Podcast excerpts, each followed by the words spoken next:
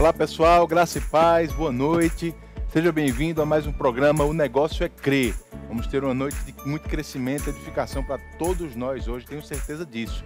O programa hoje está bem especial mesmo, estamos com convidados aqui maravilhosos. Eu queria apresentar ele, eles para vocês agora, tá bom? Estamos com o nosso presidente aqui do Ministério Verbo da Vida, o apóstolo Guto Emery.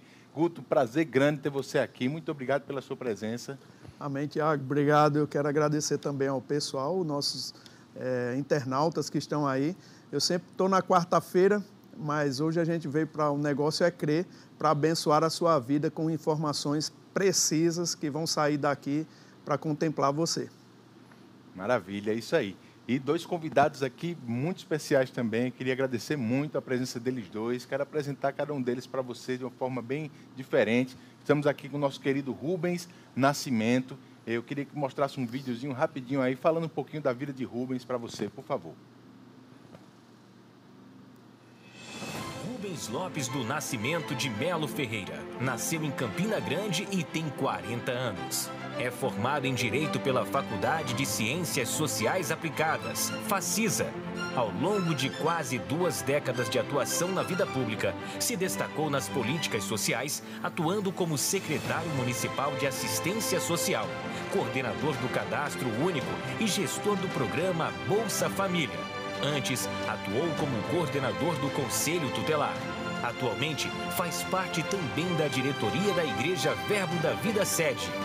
Rubens Nascimento é casado com Gislane de Melo, com quem tem dois filhos, Luiz Henrique e João Arthur. Ele está conosco no O Negócio é Crer.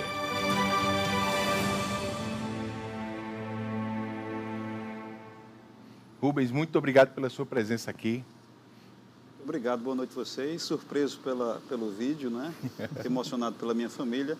Agradecer também o convite do apóstolo Guto, Rosilon, doutora Micheline, que está ali nos bastidores, André Toledo, e meu amigo prefeito Romero Rodrigues. É isso aí, estamos com esse convidado mais que especial aqui. Eu queria já agradecer mais uma vez, prefeito, por essa honra, esse privilégio. Prefeito da nossa cidade, Romero Rodrigues, aqui em Campina Grande. Eu queria também passar um vídeo para você conhecer um pouquinho da história do nosso prefeito. Romero Rodrigues Veiga tem 54 anos. Nasceu em Campina Grande, no distrito de Galante. É formado em agronomia pela Universidade Federal da Paraíba, além de ter um mestrado nesta área. Ao longo de 24 anos de vida pública, foi eleito para exercer os cargos de vereador, presidente da Câmara de Vereadores, deputado estadual, deputado federal e prefeito de Campina Grande desde 2012. Além desses, ocupou também outros cargos no Poder Executivo. Casado com Michele Moura Rodrigues e pai da Vitória e do Vitor, Romero Rodrigues é o nosso convidado no Negócio é Crer.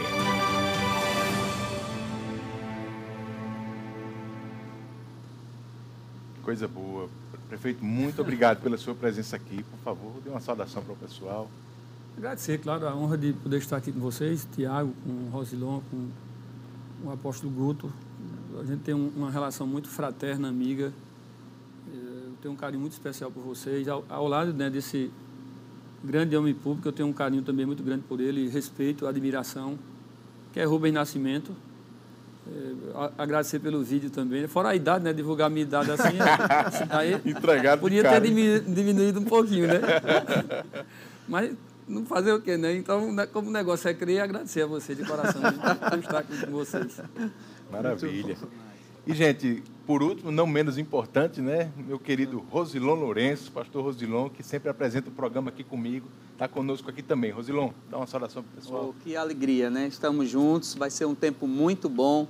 Quero louvar a Deus pela vida do prefeito Romero de Rubens estar aqui, de, de Guto. Vai ser um tempo maravilhoso. Vamos ter uma conversa muito edificante. Fica preparado aí. Vai ser bênção do céu. É isso aí, graças a Deus. A gente vai ter um bate-papo bem interessante aqui. Vamos falar principalmente sobre gestão pública. Né? O, o prefeito Romero está já no seu segundo mandato aqui como prefeito há oito anos na cidade de Campina Grande e os princípios de liderança, de gestão que ele tem aplicado vão servir para outras áreas também de atuação. Então, você que é empresário, empreendedor, profissional liberal, autônomo, que está nos assistindo nesse momento, pode ter certeza, você vai aprender muito com esses homens de Deus que estão aqui com a gente hoje, tá bom? Prefeito, eu queria começar um pouquinho conversando com o senhor. Foi não. Né? Já está, como eu falei, no seu segundo mandato, há oito anos, né, que o senhor já está no executivo aqui como prefeito de Campina Grande. Mas eu queria saber do senhor quais foram esses desafios né, para se tornar um gestor. O senhor saiu do legislativo, passou aí, acredito que 16 anos no legislativo e agora os últimos oito anos, de fato, em gestão pública mesmo. Quais foram os grandes desafios nessa transição do legislativo para o executivo? Que é que o senhor podia falar um pouquinho sobre isso para a gente?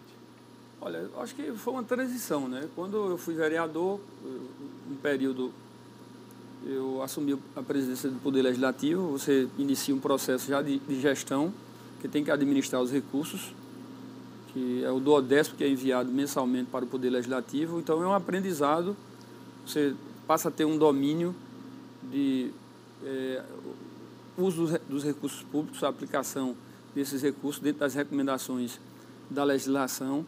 Na sequência, após a minha eleição para deputado estadual, passei grande parte do mandato de deputado estadual ocupando cargo no Executivo, né, numa secretaria que, que era a Secretaria de Interiorização, depois a chefia da Casa Civil do governador, na época do governador Cássio. E é outro aprendizado também, porque de toda forma você passa a lidar com, um, com gestão pública, né? com ordenar despesa, acompanhamento de gestão, e vai abrindo uma certa visão em torno disso. Depois, na minha eleição, eleição para deputado federal, embora seja um cargo legislativo, mas você é uma vida nova, um novo aprendizado, talvez num nível um pouco mais diferenciado em função da, da relação com a capital federal, com Brasília, com os ministérios, essa relação com destinação de recursos para os municípios paraibanos. Então você tem uma nova visão e começa, passa a conhecer também outras pessoas, os ministros, o primeiro e segundo escalão do, dos ministérios e abre portas e perspectivas, né? Então foi um aprendizado até chegar, na realidade, a possibilidade de me candidatar a prefeito da cidade e, evidentemente, ter é, a oportunidade que Deus, Deus nos deu de ganhar as eleições, o que não é fácil. Campinas cidade é absolutamente complexa. É, se for observar o histórico de decisão política da cidade de Campina Grande, é um histórico diferenciado. Uhum. Então, é uma cidade que, ao decidir, ela pensa. Não é como algumas pessoas falam que é, Maria vai com as outras. O que uma, uma cidade decide, Campina acompanha. Campina decide diferente. É verdade. Basicamente do Nordeste brasileiro. Uhum. Então, é uma cidade que, em função de ter talvez muitos estudantes universitários, cabeças pensantes, é uma cidade complexa do ponto de vista de decisão. Não é chegar a se dizer, vou colocar qualquer pessoa para ser candidato e a cidade, em função do apoio, vai acompanhar. Não é assim. A cidade pensa, reflete e decide assim, é, com consciência. Uhum. Então, me elegi prefeito e, honestamente, eu acho que o, o programa de hoje, a frase, o tema, o negócio é crer. Eu acho que você tem que crer para você conseguir realizar uma boa gestão. Uhum. Porque a, a, nós administramos a cidade e Rubens colaborou muito no sucesso que a gente conseguiu avançar, mas sabe que foi, foi um período muito difícil do ponto de vista administrativo. Primeiro que nós iniciamos lá atrás com a crise econômica do mundo, uma crise econômica mundial. E depois uma crise hídrica que afetou a Paraíba e muito especificamente Campina Grande. Então, sucessivas crises. Além de tudo isso, nós administramos, nós, nós administramos é, na oposição ao governo do Estado e, basicamente, o tempo todo na oposição ao governo federal. Então, tinha que ter, crer e perseverar e trabalhar. Sem trabalho também as coisas não acontecem. Claro que, por viver muito essa cidade, eu tenho realmente... Eu, eu sou um, um, um, verdadeiro, assim... Alguém que, que, que gosta dessa cidade, que quer bem.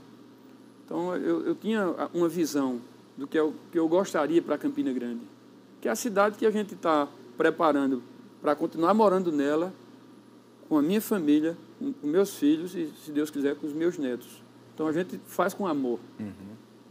Então, essa visão global da cidade, uma cidade que tinha uma vocação lá do início, dos tropeiros da Borborema, comercial industrial. Quando surgiu a visão, por exemplo, do Aloysio Campos, não foi ao acaso.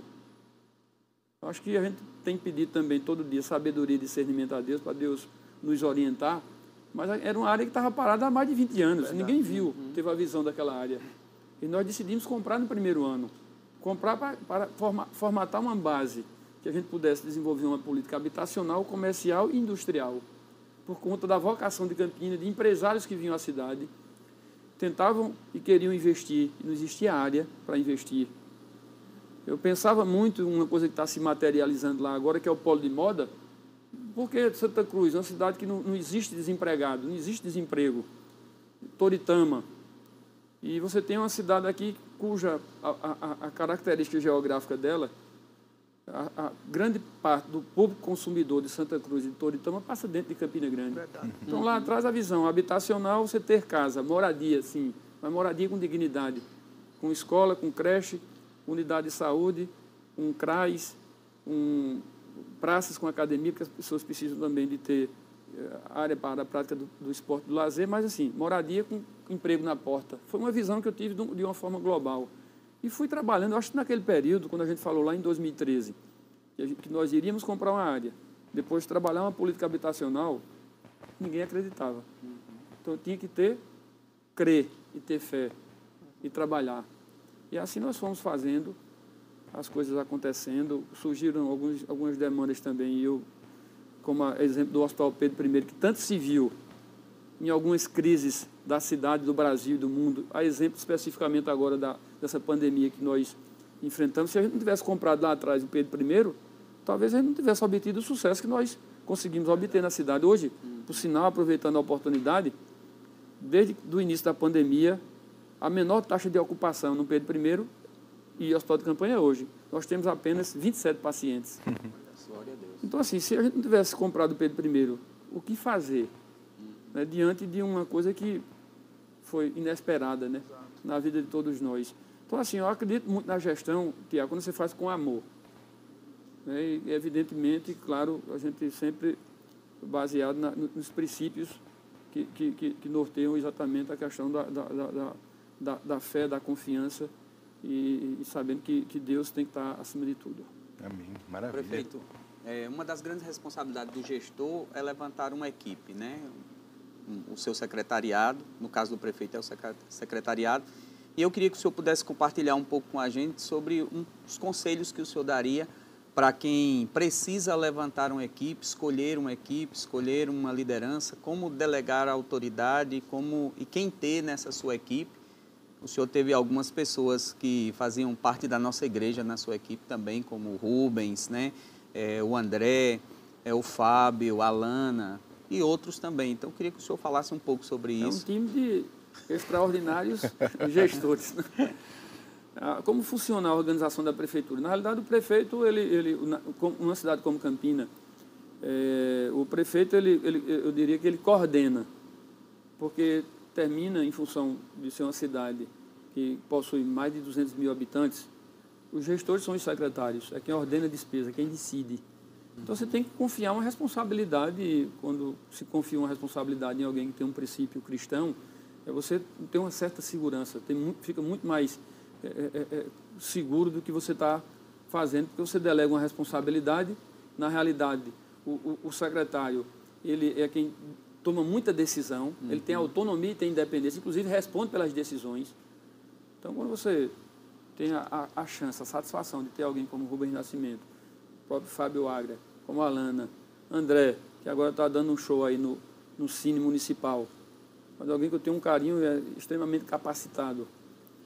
Então isso é muito bom, por uhum. conta dessas características, principalmente de, de, de, de compreender que o, o, o, prefeito ele não consegue é, fazer tudo sozinho. Ele precisa ter uma equipe.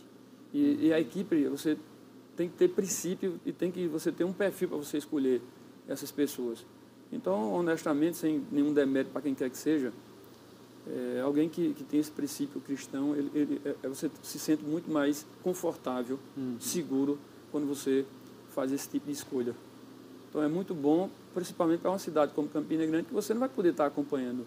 O, o, o prefeito, hoje não existe mais cheque, você não assina mais cheque. Quando eu assumi a prefeitura, eu eliminei essa questão de cheques porque foi tudo com transferência eletrônica, porque é muito mais fácil você fazer o acompanhamento da gestão mais com transferência prático. eletrônica, porque você não tem como você.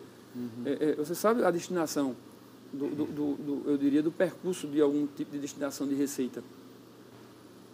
Por conta disso, você faz um acompanhamento macro, mas o secretário tem uma responsabilidade muito grande. Então, eu recomendo às pessoas que puderem escolher com esse perfil é, técnico, mas também que tem algum princípio cristão, porque, de toda forma, ele, com certeza absoluta, vai é, salvar você de muitas dificuldades no futuro. Maravilha, bom demais isso aí, né? É, como o Rosão falou, muita gente boa da nossa igreja participou dessa gestão também, né? Eram pessoas de confiança do prefeito, né? Posso citar aqui, como ele disse, a Alana Carvalho, o Fábio Agra, né? O André que falou e aqui o nosso Rubens também. Eu queria pegar esse gancho, Rubens, para você falar um pouquinho da tua experiência, né? Na, no SEMAS, como é que foi? É, comenta um pouquinho para a gente. Com... Deixa eu falar, aproveitando com o Rubens, sem querer fazer nenhum tipo de bajulação, porque ele nem precisa disso. é, na realidade, imagine só, Rubens, ele ele fez a gestão de uma área que é absolutamente, extremamente complexa, que lida, lida com uma coisa chamada recurso, feria, fe, é, recurso federal, ori, oriundo de uma área que é assistencial, que é a questão do Bolsa Família. Uhum. Quantos problemas nós, nós, tivemos, nós, nós não tivemos no Brasil inteiro com a questão do Bolsa Família, com desvio de finalidade, com desvio de objetivo, com, às vezes, utilização eleitoreira de um programa que é para atender as pessoas que mais precisam. Verdade. E Rubens teve uma, absolutamente uma, isenção assim total, fez uma gestão eminentemente técnica de uma coisa que ele sabe.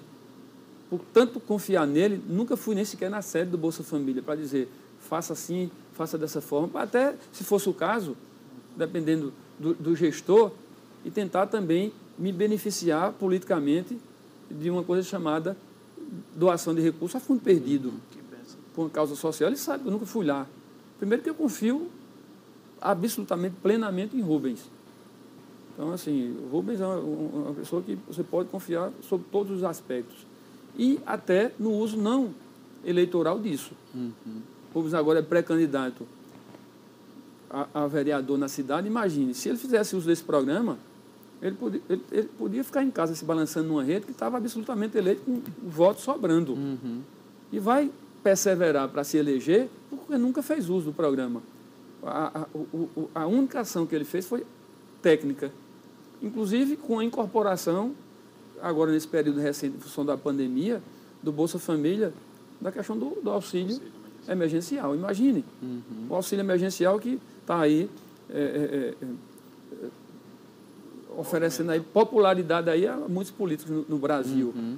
Ele passou pela gestão, pelas mãos dele, um programa que ele sabe, nós estamos agora concluindo um ciclo de oito anos. Oito anos.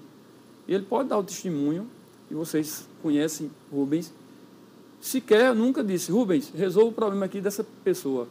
Nunca, absolutamente. Foi uma gestão totalmente é, assim, autônoma e técnica para atender exatamente as pessoas com uhum. perfil muito que se enquadrava aí dentro dessa questão do que é recomendado dentro do programa Bolsa Família, desse, dessa ação importante assistencial, exatamente que chega junto dessas pessoas em vulnerabilidade social, né? Mas o Rubem é um cara assim fantástico. Ele qualquer perfil, qualquer secretaria, não só nesse espaço que ele exerceu, ele é, gerencia com competência. Agradecer a deferência do prefeito, né?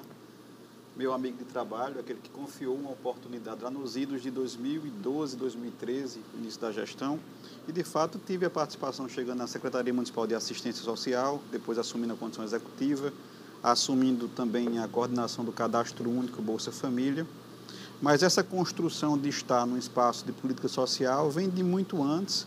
Eu posso avaliar aqui desde a minha participação na igreja mesmo, lá nos idos de 97, 98, departamento infantil da igreja, quando aquilo me provocou a conhecer um pouco mais da política pública para criança e adolescente, quando tive a oportunidade de também atuar e trabalhar com Rosa do Ministério Farol, né? conhecendo vulnerabilidades de famílias e de crianças principalmente, aquilo me despertou para estar no espaço do Conselho Tutelar, que é um espaço de proteção pública para crianças em situação e que precisam de medidas de proteção do município, e ali eu verifiquei várias deficiências na política local, das gestões do período. Fui provocado a estar no curso de Direito, buscar qualificação, buscar preparação. Nessas relações partidárias de processos anteriores, conhecendo também, me aproximando do prefeito Romero, foi quando veio o convite de estar na gestão pública do prefeito Romero, na sua gestão, em 2013. Então, nós tivemos uma passagem, eu até posso dizer, protegida por Deus, porque fizemos a coisa certa, né? dentro de um contexto de ter valores e princípios e obedecendo à legislação. Sendo técnico sem ser desumano, sem ser frio ou na frieza da lei mas garantindo o direito para quem de fato precisa. E, de fato, também gerenciando naquilo que eu falava sempre, um banco federal, né? ser o gerente de um banco federal, sem qualquer tipo de desvirtuamento da sua finalidade. Uma folha de pagamentos de 24 mil pessoas, aliás, perdão, 24 mil famílias. Algo que em 2016, no outro tempo de política e de candidatura, alguém dizia: Rubens vai ser eleito com base na, no uso desse instrumento. E eu falava e, de fato, afirmo que a gente não tem perfil para usar dos instrumentos daquilo que se faz numa política muito comum, eleitoreira, quando efetivamente o papel do cristão é exercer bem a sua função na confiança que foi me designada. Eu exerci um cargo de confiança e essa confiança não podia ser quebrada. Junto ao prefeito que eu trabalhava, estou afastado da gestão pública, mas conseguimos gabaritar ali uma função técnica essencial que tem ajudado muitas pessoas, mas dentro da nossa prerrogativa, né? ou seja, zelando o nome da gestão, zelando o próprio nome profissional e também, para além disso, zelando o nome da instituição igreja que nós fazemos parte. Muito bom. Aproveitando que nós estamos aqui com o nosso presidente, né, Guto, é, Guto, eu queria perguntar para você sobre as responsabilidades da igreja né, para com o governo, como nós, como cristãos, temos então, que atuar nisso além de nós orarmos pelos nossos representantes, né, nós também temos a responsabilidade de formar, de uma forma cristã, todas as pessoas que aderem à nossa crença. Né? Então a gente vai estar trabalhando com eles, é, desenvolvendo o caráter cristão para que as pessoas possam construir um, uma boa reputação e elas sejam uma bênção onde Deus quer que elas possam trabalhar. A gente tem uma alegria muito grande de poder apontar certas pessoas que se destacam pela forma honesta de ser. Né? Como a gente entende, né? a virtude da integridade, ela é uma coisa que você vai conquistando a partir do momento que você vai descobrindo esses valores. Então, é, é a responsabilidade da igreja formar uhum. as pessoas. Né? Não é à toa que a gente tem um centro de treinamento bíblico, né? temos uma escola de ministros que capacitam homens e mulheres para estar não somente no ministério, mas também se for opção, atuando na vida pública também. Uhum. A gente também teve o verbo no voto, né? Quando a gente falou Sim, a bastante. Gente, a gente tem um, um, um, programa, prefeito, assim, que nós passamos para a igreja para ensinar é, os, os, nossos membros a votar e votar bem. Né?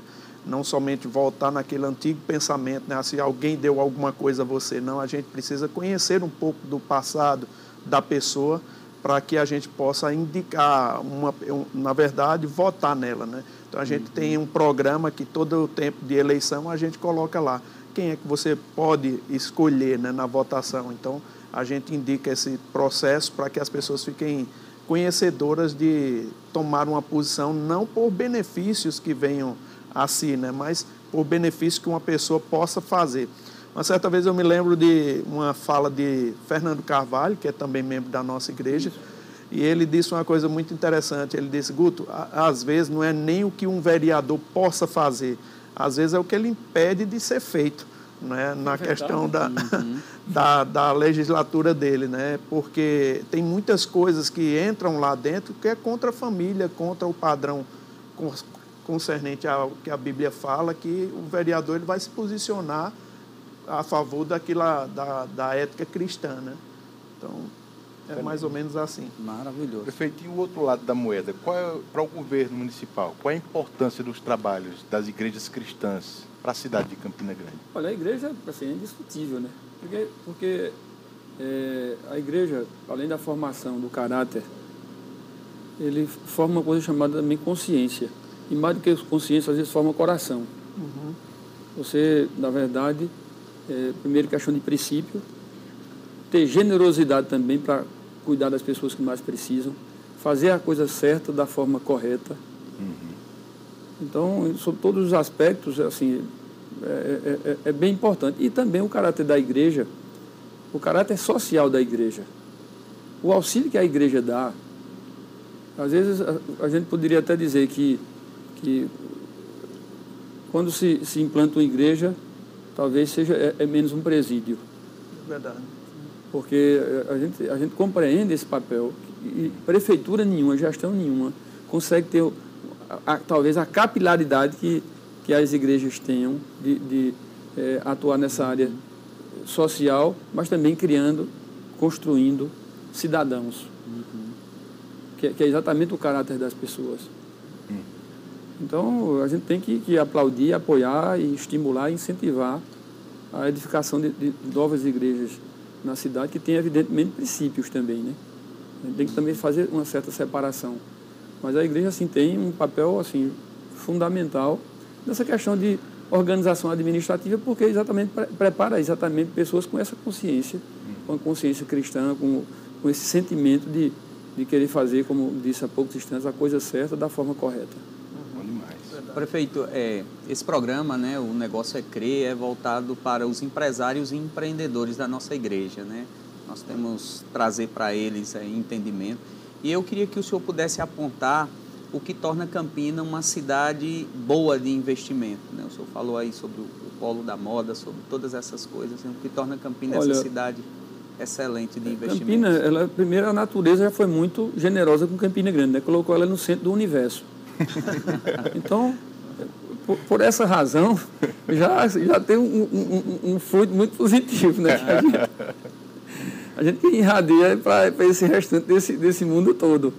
Então, vamos falar geograficamente falando, do ponto de vista de estratégia de quem, evidentemente, investe. Nós, nós estamos numa cidade que, é, em termos de Nordeste brasileiro, é uma cidade talvez aqui distante de quase todas as capitais do Nordeste. A gente está aqui a 200 quilômetros de Recife, nós estamos a 200 e poucos, poucos quilômetros de Natal, nós estamos a 300 quilômetros de, de Maceió, nós estamos a 600 quilômetros de, de Fortaleza, nós estamos a 600, 700 quilômetros de, de Salvador.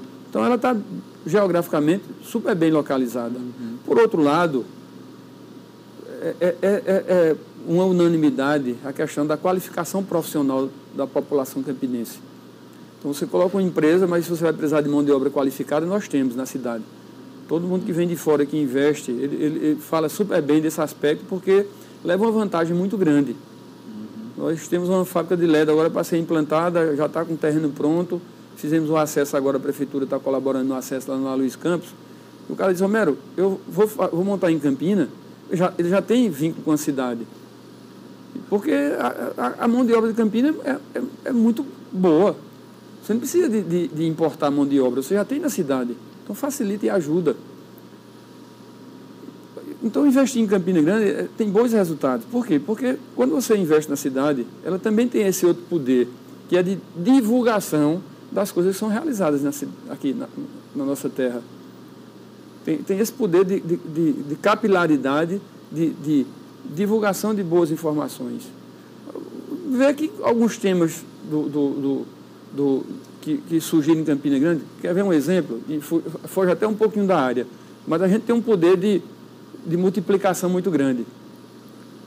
Quando nós anunciamos aqui a implantação do protocolo agora na questão do, do coronavírus, ganhou é, é, é, é, repercussão nacional.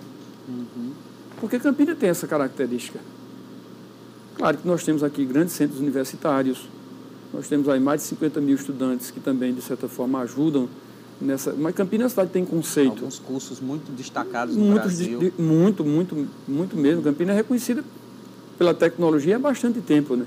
Uhum. Aí, sem querer, evidentemente, é, acho que a gente tem feito um esforço também para ajudar nesse sentido. Eu aprendi lá atrás, e aí o Poder Legislativo também Tiago, ajudou nisso, é que eu, eu, eu, escutava lá atrás, quando eu estava ainda na Câmara Municipal, alguns empresários diziam o seguinte, olha, se a, se a gestão, se a prefeitura não atrapalhar, já ajuda muito.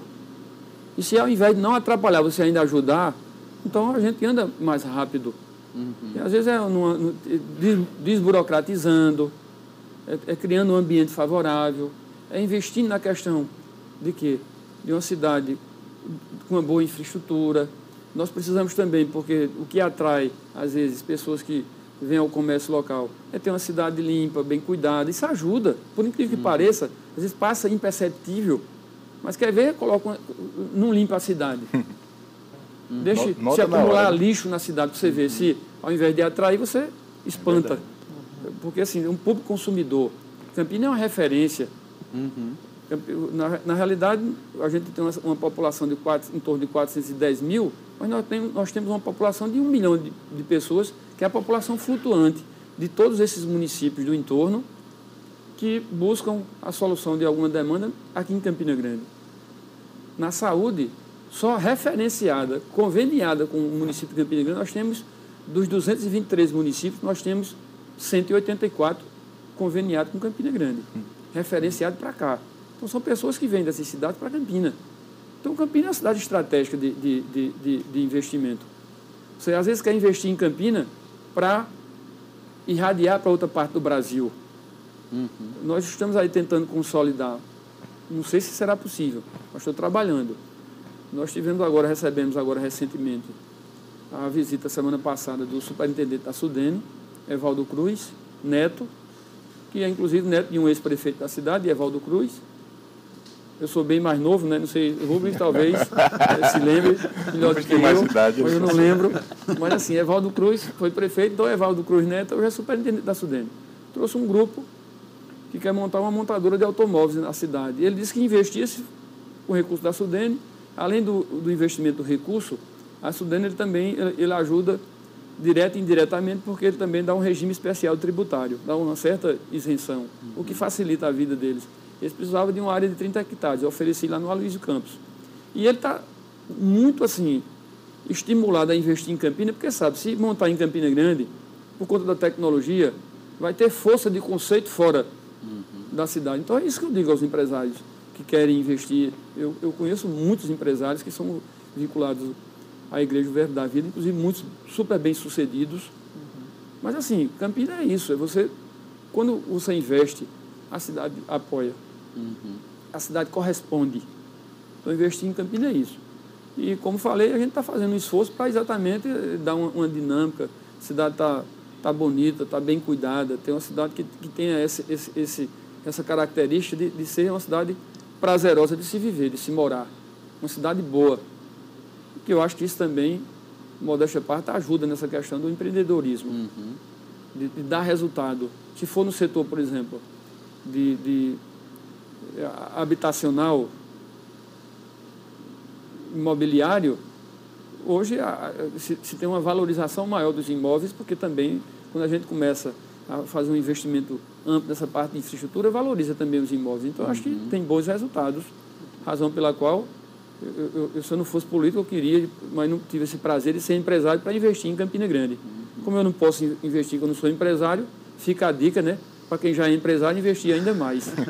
tem a oportunidade. Inclusive, Romero, o, o hino da cidade de Campina Grande é uma, de uma beleza funda é, extremamente. Reproduz um pouco de, realmente Exatamente. da história de Campina, né? É, logo na primeira frase tem venturosa Campina querida. querida. Excesso de felicidade, né? venturosa. Então, eu lembro. Cidade que eu amo e venero. Exatamente. Assim, é isso. E uma coisa interessante que tem outras frases que me chamam a atenção: recanto abençoado do Brasil, capital do trabalho da paz. Da paz e a outra que me chama é Oficina de Ilustres Varões, Canaã de Leais Forasteiros. Isso. Essa última frase, Canaã de Leais Forasteiros, fala um pouco sobre a vinda do apóstolo Bud aqui à cidade. Ele veio dos Estados Unidos, né, como você sabe, para fundar esse ministério aqui no Brasil. Passou em Campo Mourão, no Paraná, depois Guarulhos, onde abriu a primeira igreja Verbo da Vida, e Deus o dirigiu para Campina Grande ele falava de Campina Grande, ele disse é a melhor cidade do mundo. ele tinha uma, uma gratidão, uma alegria quando falava de Campina Grande, e é aqui que é a base do nosso ministério.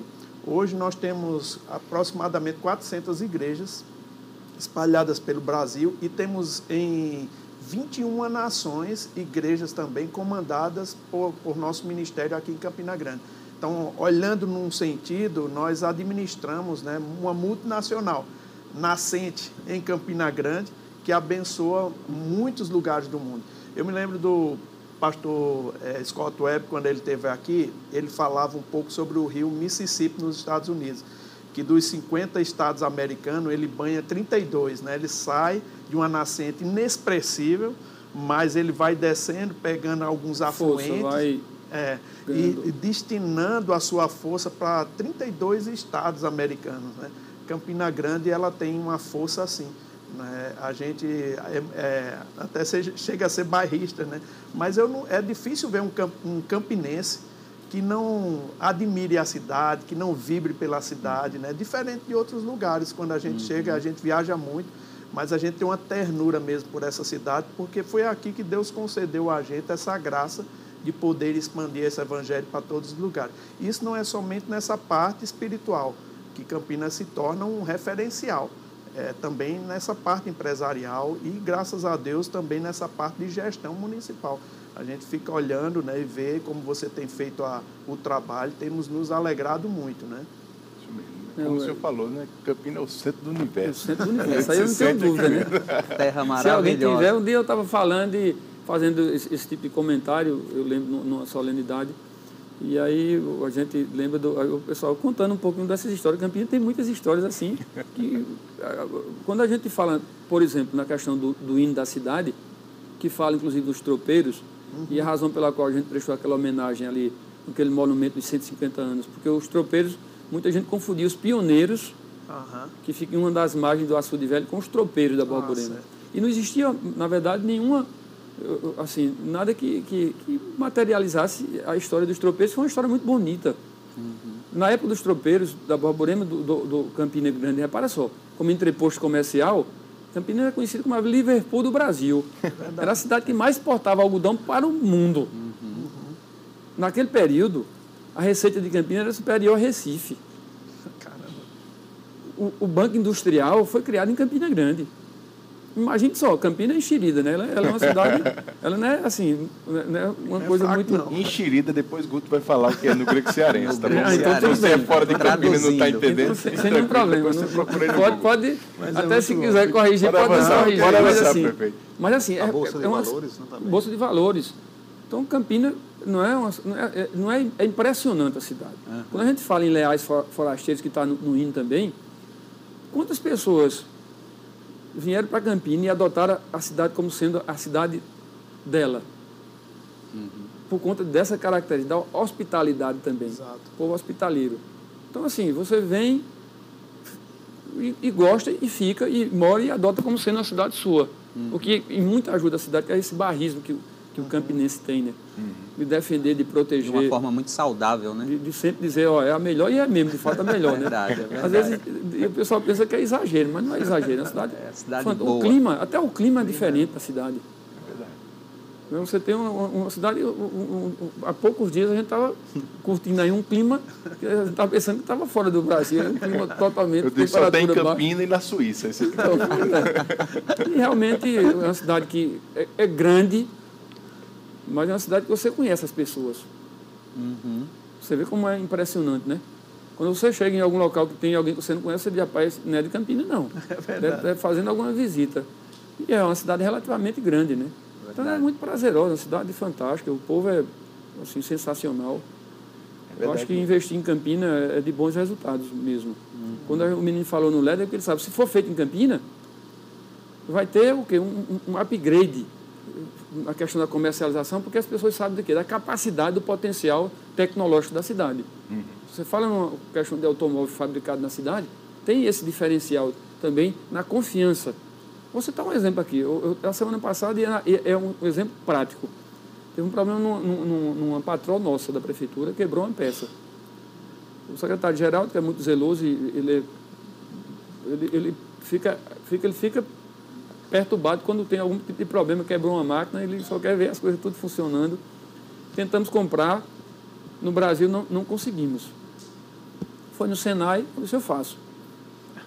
Tantos dias está pronta. Então, assim, Campinas tem, tem essa característica também, né? Uhum. Quando não existe, ela inventa. né? E se brincar, ainda é melhor do que a, a, a, a fabricação original. original. então, é uma cidade realmente de um povo muito criativo, né? Tem uma característica também da nossa cidade. Verdade, prefeito. O que eu estava falando, né, a gente viaja muito, mas pela característica do nosso ministério, a gente também recebe muita gente de fora aqui. Exatamente. E as pessoas que se mudam para cá dificilmente querem voltar. Verdade. Dificilmente querem voltar. A gente até brinca, cidade. né? Bebeu da água de Buqueirão, não é, quer sair mais quer daqui. Sair mais, não. É, é, é, impressionante, mas assim, um exemplo é que com, com os encontros que, que a igreja realiza, recebe de fato muita gente de fora. Tem época, inclusive, é importante dizer, divulgar e agradecer, que os hotéis ficam todos lotados só com eventos da igreja. Né? Uhum. Isso é bom para a cidade porque estimula um outro segmento, que inclusive hoje está tá numa dificuldade muito grande, que foi o primeiro a fechar e será o último a abrir, que é essa parte de, de hotelaria. hotelaria. Né? Mas a igreja também, ela, ela, impulsiona em determinado período do ano essa questão de hotelaria. Tem um evento na cidade, que é o São João, enfim, vou falar por conta também dessa característica de receber muita gente de fora. Uhum. É impressionante, quem vem só fala super bem de Campina Grande. Uhum. Então, de fato, é uma cidade um, um, pouco diferenciada nesses aspectos. Né? A cidade, como eu disse, é, é arrumadinha, infraestruturazinha organizada. E também, é, claro, a característica do, do, do, da população ajuda bastante. A gastronomia da cidade também. Nós temos uma, uma boa gastronomia, né? os uhum. restaurantes da cidade. Isso, isso, tudo é um conjunto de fatores né? que ajuda muito. Então, assim, a igreja, por ter. É, é, é, é se iniciou a célula primeira, hoje é, ganhou assim um, uma dimensão que é assim, até inacreditável de ser gerida aqui de onde, até do espaço que nós estamos falando, né? para, para o Brasil e para o mundo. Mas imagine, Campina que terminou dando essa, essa projeção toda, né? E Deus abençoou que o pastor veio lá do, dos Estados Unidos e, né, e ficou assim, apaixonado pela cidade e, e, e, e foi decisão dele, né? Decisão dele. Assim, como é que alguém sai dos Estados Unidos aleatoriamente, se não tem sido guiado por Deus para chegar aqui para poder, uhum. de certa forma, lançar essa uhum. semente que é, é cresceu e se desenvolveu né, no, no, Brasil e no mundo todo. Para você ver como é interessante, você estava falando, uma das visões que o pastor Band teve no início era exatamente Campina como um centro de uma roda, um raio, como era Fala melhor. Ele teve, assim, algumas pessoas lá em Guarulhos conversavam muito com ele sobre Campina Grande, né? Ele disse, onde é que fica Campina Grande? Porque ele não sabia, né? Para ele, no começo, é, Brasil se resumia a Rio de Janeiro no Carnaval ou Amazônia, né? quando é. ele veio dos é, Estados Unidos. Isso. Que é o que muito se fala lá no, nos outros países. Mas quando ele veio para o Brasil, ele começou a descobrir. E tinha uma família em particular que ele dizia, olha, Campina Grande é o centro do Nordeste. Né? Você vai para lá e diz, ah, porque é Campina Grande? Eu vou passar em algumas cidades. Ele passou em algumas capitais para ver onde Deus queria que ele plantasse uma nova igreja. Né? Ele passou por é, Recife, João Pessoa, passou por é, Fortaleza, saiu passando Salvador. Mas quando ele chega aqui no, em Campina Grande, no Ouro Branco, naquele tempo o hotel, ele sobe com o dinheiro na sacada do hotel para ver. Aí ele disse que Deus tratou com ele para abrir a primeira igreja aqui no Nordeste, foi em Campina Grande. Daqui ele não saiu mais, né? Ele foi enterrado aqui, né? ele faleceu em 2013, 7 de novembro de 2013, e ele foi enterrado aqui, assim, com as honras, né? Graças a Deus pelo trabalho bem feito que ele, que ele fez aqui. E daqui, prefeito, a gente, ele sim, aí ele dizia assim, né, que Campina Grande era como uma roda de carroça, né? Ou de bicicleta, que daqui saía aros, aquelas raios, raios, raios né, para é, todos raios. os lugares. Ele gostava por causa da facilidade que a gente tinha de acessar essas capitais que o senhor falava. E é, realmente, é, geograficamente, é, como eu falei, né? Tem, tem toda a lógica e não tem como você contestar essa, essa questão do, do desse, dessa equidistância né? para as capitais. É o então, centro do universo, né? É o centro do universo. Não é à toa que a gente tem bem perto daqui a Praça do Meio do Mundo. É assim, eu estava dizendo, aí o pessoal disse, Campinas é assim, né? Quando foi fazer na época São João foi o maior do mundo. Aí o, o, o, o meninão lá, vizinho da igreja, é o meninão. Em vez de ser o menino, é o meninão.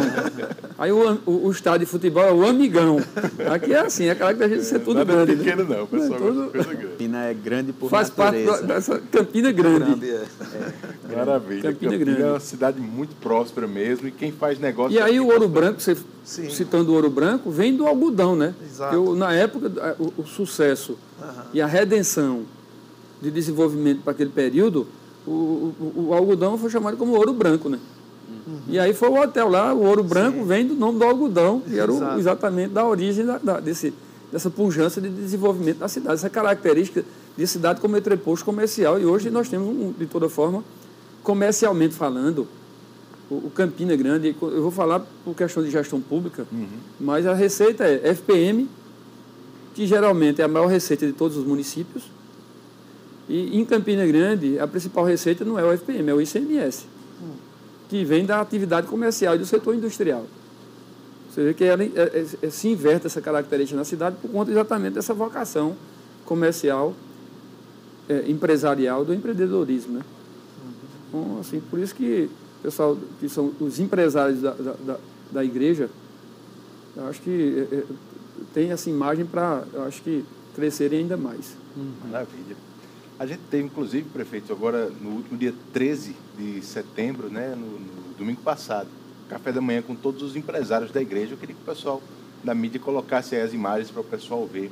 Tivemos um tempo maravilhoso lá com os nossos empresários, empreendedores, né, o pessoal que é, homens e mulheres de negócios da nossa igreja, tempo de comunhão, de, de aprendizado da palavra. Guto esteve lá ministrando a palavra para a gente.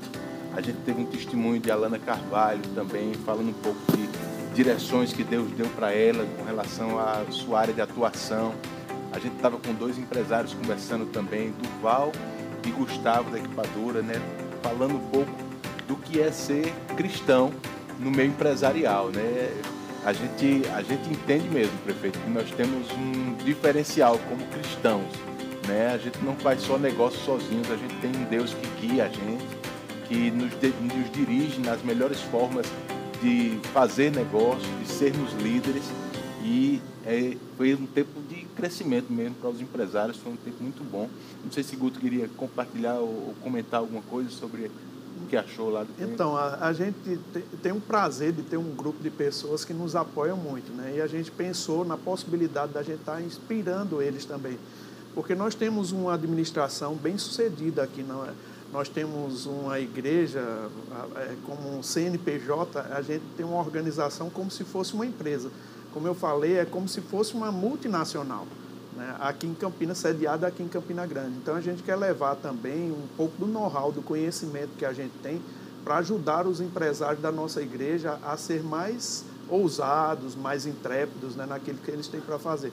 Então essa reunião começou, surgiu dessa maneira, da gente trocar as experiências da gente, para você ter uma ideia, hoje a gente tem 129 escolas bíblicas remas espalhadas pelo Brasil e no mundo.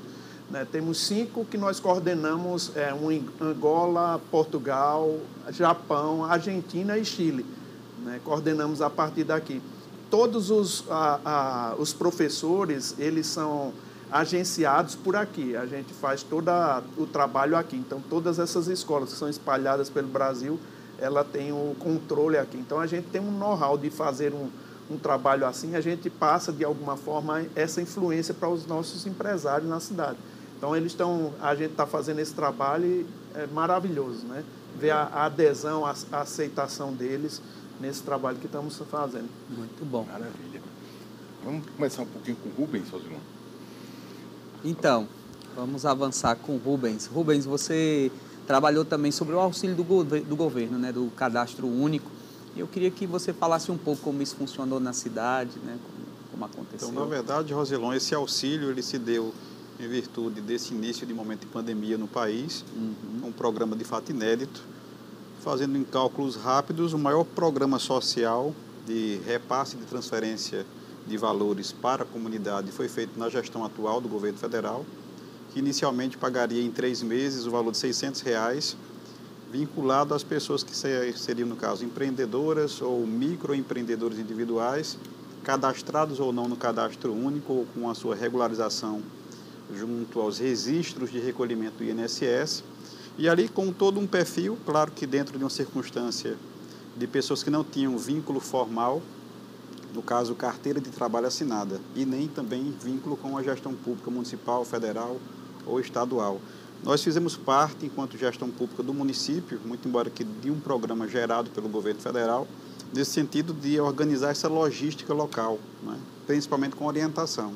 E também gerenciando a base do cadastro único, que era uma das bases ou instrumentos que norteava o governo federal nessa perspectiva de identificar o público que efetivamente tinha o direito. Então, inicialmente três parcelas, depois o governo federal prorrogou por mais duas parcelas, complementando cinco delas, e agora até pelo menos o mês de dezembro, né, finalizando o ano, em redução do valor, que no caso de 600 reais passando para 300 reais, complementando um período de, no caso, desligamento responsável do programa auxílio emergencial, para que o país venha, no caso já estamos, retomar a economia e, claro que, promover iniciativas outras criativas, de outras, inclusive iniciativas do próprio governo federal, com perspectivas de ampliação do próprio programa Bolsa Família, ou mesmo na criação de um novo formato naquilo que a gente chama de Renda Brasil, quando de fato o governo federal começou a enxergar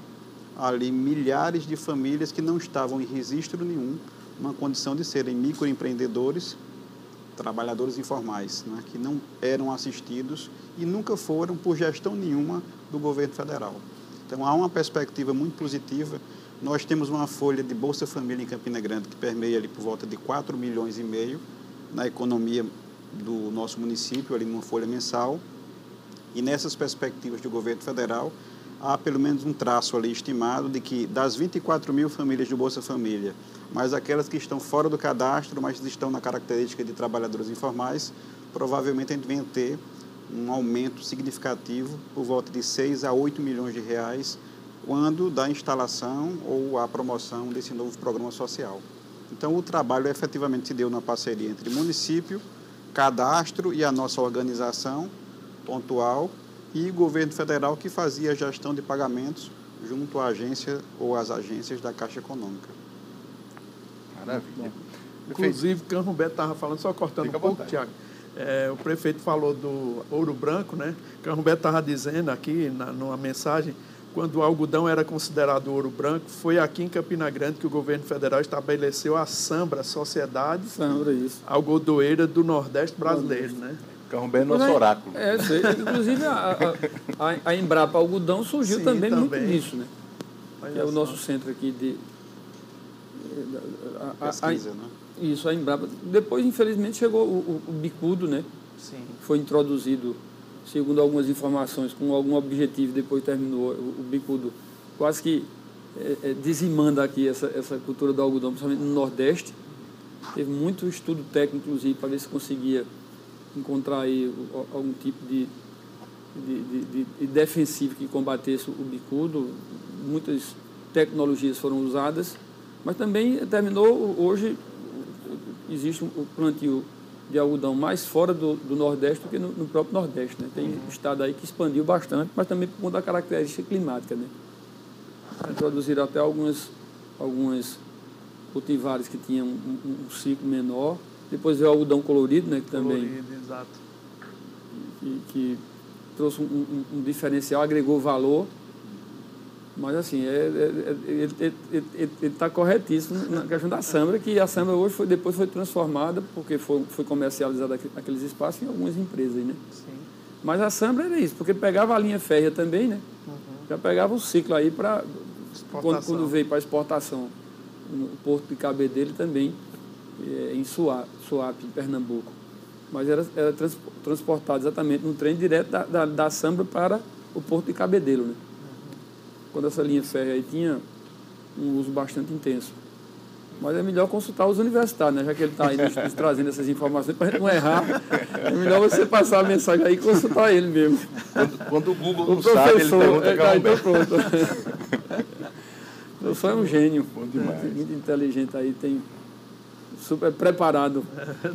Prefeito, o Rubens estava falando um pouquinho agora do cadastro único, né? O senhor tinha falado até no começo sobre alguns desafios, como o racionamento de água que o senhor enfrentou nessa gestão, mas com certeza essa pandemia foi uma crise é, bem acima de qualquer precedente, né? Que estava sendo esperado, mas Campina, como já foi até comentado aqui, venceu ou passou por essa crise. Eu, eu digo passou porque eu acredito que a gente já passou pela pior parte, graças a Deus Verdade. com, com um, um, eventual sucesso mesmo. Né? Eu queria saber do senhor quais são os pontos chaves que o senhor atribui para esse sucesso no enfrentamento dessa pandemia aqui no município. Olha, no período da crise hídrica, honestamente, eu tive muito medo. Porque quando a gente fala que a cidade tem uma característica comercial, é, a vocação empresarial, eu escutava muito empresário dizer, vou transferir a empresa para outra cidade, vou investir em outro uhum. estado. E realmente a gente eh, fica assim, muito sensível por conta disso, que imagina você perder a principal vocação da cidade, que, é, que gera emprego, né? O emprego realmente é, é, é muito importante na vida de uma pessoa. Ele traz essa esperança, essa confiança, essa, né? As pessoas quando pedem um emprego, aí, aí já viu, né? Até às vezes problema com uma família fica uma certa instabilidade, né? Tive muito medo porque se faltasse de fato água, água e ficou muito próximo de faltar, quando a gente fala em 2,7% da capacidade do açude, não é nada, né? Verdade. Então, absolutamente nada. O que fazer em Campina Grande? Uhum. Imagina o tamanho de um problema. Você está na prefeitura. Primeiro que a gestão da água não pertence nem ao município, pertence ao, ao, Estado através da CAGEPA. Aí você se deparar com uma situação, faltou água, como abastecer Campina? Carro-pipa? Absolutamente uma coisa assim impraticável. Quando teve aquele problema que queimou aqueles transformadores lá na estação de tratamento, foram 10 dias, foi problema generalizado na cidade, né? a gente tentando priorizar a questão de hospital, unidade de saúde, preocupados, inclusive, com alguns locais que fazem tratamento, por exemplo, de hemodiálise. No, no hospital é, Dr. Adigley mesmo, que hoje é, é, é, gerido pela prefeitura, foi muito preocupado porque tem que ser água, inclusive água de qualidade. Exato. Porque senão, do contrário, você mata os pacientes. Uhum. Então é, um, é uma instabilidade muito grande. Eu fiquei com muito medo, eu confesso, porque assim, eu, eu, não, eu, não, eu não vi alternativa de abastecer uma cidade de 410 mil habitantes, fora a população de fora, com o carro-pipa. Não, não, sei como, mas chegou, graças a Deus, na hora certa e resolveu o problema. Na pandemia, eu tive muito medo no início. Micheline, inclusive, está aqui, um, um beijo para ela, ajudou nessa fase, porque estava todo mundo desesperado. A gente, logo no início, nós começamos a pensar, e foi da minha cabeça de dizer, vamos separar pacientes. Primeiro porque se falava em contaminação, se misturar já era um problema. Como a gente tinha duas UPAs, vamos separar uma exclusiva para atender só pessoas que têm sintomas. E o Pedro I tinha pacientes internados. Não, a gente tem que transferir esses pacientes para a gente montar uma estrutura específica, porque ia precisar de, de ia surgir a necessidade, num momento, de ter uhum. internação. Mas se tiver internação em enfermaria, precisa também de ter UTI, porque é a questão do respirador. Só se falava em respirador, respirador, respirador, e todo mundo em pânico. E os médicos com medo de trabalhar. Chegou um momento que a gente tinha estrutura, mas não tinha profissional. No caso, Michelina ajudou também, porque como ela tinha feito medicina e fez medicina em Campina, tinha algumas colegas que, mesmo em outras áreas, ela ligava para poder, pelo menos, é, trabalhar, era ortopedista. O que, é que tinha a ver com essa parte respiratória? Nada. Mas na hora da necessidade, você Verdade. tem que buscar de tudo. Uma pessoa que já estava mais capacitada da área, e outras pessoas ajudando para ver se a gente conseguia, pelo menos, encontrar um, um norte. E eu fiz uma reunião com o pessoal, com todos os auxiliares, falava muito em prevenção, em precaução, uso de máscaras. Aí eu disse, vamos distribuir, a população tem 410 mil. Aí eu estava reunido com pessoas de, de, várias áreas da administração. Disse, você consegue quantas? Comprar quantas? Outros quantas? Vamos distribuir meio milhão de máscaras. Fazendo higienização dos espaços, para a gente tentar pelo menos segurar um pouco essa curva de crescimento uhum. na cidade para poder a gente se preparar. Então foi quando eu acho, Tiago, que a gente conseguiu obter bons resultados. Uhum. Se a coisa chega de forma acelerada, se a gente não tem feito as ações preventivas, em terminal de integração, fila de Caixa Econômica Federal, higienização, distribuição de máscara, porque nem todo mundo, pessoa, às, às, vezes até queria comprar máscara, mas comprar onde se não tinha? Não tinha para atender. Tinha duas fábricas na cidade que trabalhavam com confecção. Fechou tudo, não estava vendendo nada.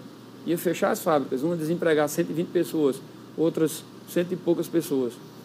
Fomos lá, eu fui pessoalmente, estimular o pessoal a fabricar máscaras, um preço acessível. A gente comprou essas máscaras que a gente distribuiu na cidade, de TNT, compramos lá, foi, eu acho que 85 centavos. Então a gente conseguiu comprar uma quantidade suficiente para distribuir na população, distribuir em feiras livres, como a gente fazia quase que semanalmente na feira central, nos mercados da cidade. E aí, se a gente for observar, E a gente consegue fazer um, uma avaliação melhor quando a gente está passando a pandemia. Ainda tem, é verdade, tem que as pessoas continuarem se prevenindo, se precavendo, evitando o contato. Mas já estamos numa fase bem melhor. Tanto que eu falei que hoje a gente está com 27 pacientes internados no Hospital Pedro I, uhum. quando nós temos lá em todo 120 leitos. Com o Hospital Pedro I e o Hospital de Campanha com 50 leitos de UTI. Mas se a gente não tem realizado todas essas ações coordenadas, sistemáticas, todo dia tinha pessoas da prefeitura nas ruas distribuindo máscara. Porque a gente sabe que também, Rubens, por uma questão chamada também de auxílio emergencial, as pessoas estavam dormindo na fila da Caixa Econômica Federal. Quando a gente montou a estrutura ali, interditou a rua, porque estavam chegando lá 18 horas do dia anterior, dormindo sentado lá nas calçadas, numa condição até desumana, uhum. e vulnerável, inclusive, à contaminação, porque estava vindo pessoas de todos esses municípios. Eu encontrei pessoas de Timbaúba. Pernambuco, aqui na fila da Caixa Econômica de Campina. A gente observava pelas placas do carro, era carro de todas essas cidades. Uhum. E aí nós chegamos juntos, é, todo dia, fila de Caixa Econômica, todo dia, distribuindo máscaras. É, as tendas, né? As pelinhas de álcool gel. Depois a gente montou a estrutura de tenda, de cadeira, é, banheiros químicos, para humanizar um pouco aquele atendimento, que não era nem função, nem atribuição, nem obrigação da prefeitura, mas a gente chegou junto para ajudar e segurar um pouco essa curva de crescimento para poder a gente se estruturar. Com o passar do tempo, as pessoas se capacitaram. Nós temos uma equipe hoje que é de excelência, uma equipe muito boa, tem salvado muitas vidas nessa cidade. Eu acho que, que foi um diferencial foi a, o, o, o, o, preparo, a capacitação dessas pessoas. Nós est nos estruturamos também, porque é impressionante. O que, é que a gente observava? Quando a gente chegou logo nessa fase inicial, a gente passava uma hora lá no Pedro I, eu transferi quase o gabinete para o Hospital Pedro I. Uhum. Era só o barulho, chega, eu dava uma dor no meu coração. Ambulância, um, um. Então você ficava assim numa situação de desespero, né? E quando eu ia dormir, querer dormir, porque a gente não sabia o que ia se deparar no dia seguinte. Não foi fácil, mas eu acho que Deus abençoou muito que a gente conseguiu acertar nas decisões. Foi decisão certa naquele período correto. Foi nos antecipar nessa questão da prevenção. Foi na questão das medidas também. Não foi fácil pedir para fechar, suspender as atividades das igrejas. É fácil? Não é fácil, sinceramente. Mas a gente foi conversando, né, pedindo a compreensão. As igrejas ajudaram muito. Né, foram sensíveis no período colaborou muito, porque aí a gente foi. Fecha a rede municipal, as aulas, conversou com o pessoal do setor privado, foi conversando com segmento por segmento. Foi possível manter, a gente manteve. E até nisso a cidade ajudou também.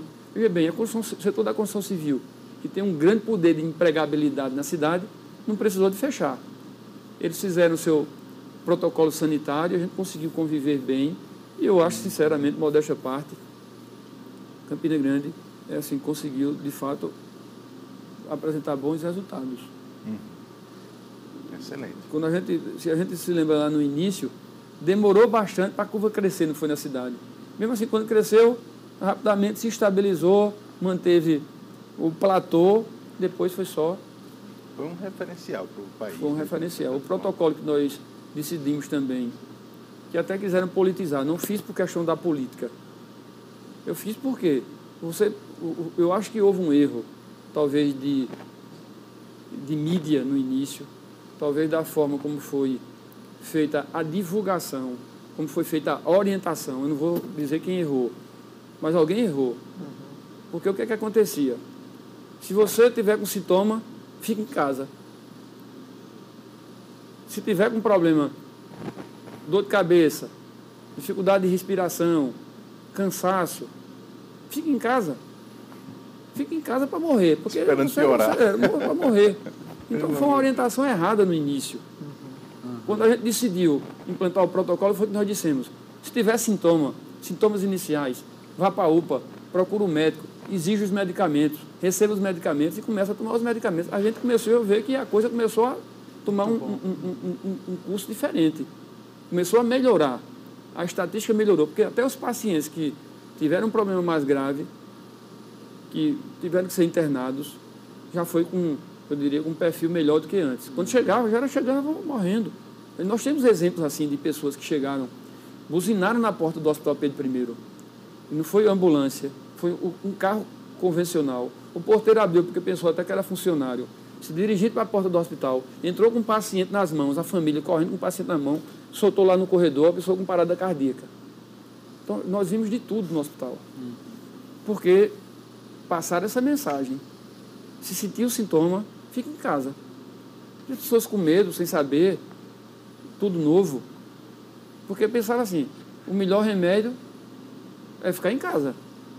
Fica isolado em casa. Eu ficava preso dentro de um quarto.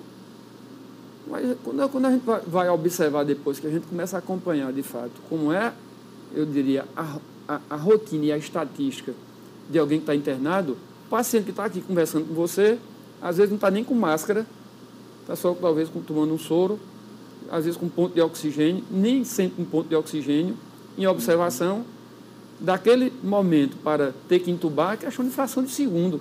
Então, se, se o paciente não estava no hospital internado, sob observação, um olhar eh, atento dos profissionais que começaram a, a, observar até a característica do perfil, a fisionomia do paciente, dizer, esse paciente tem que ser entubado agora.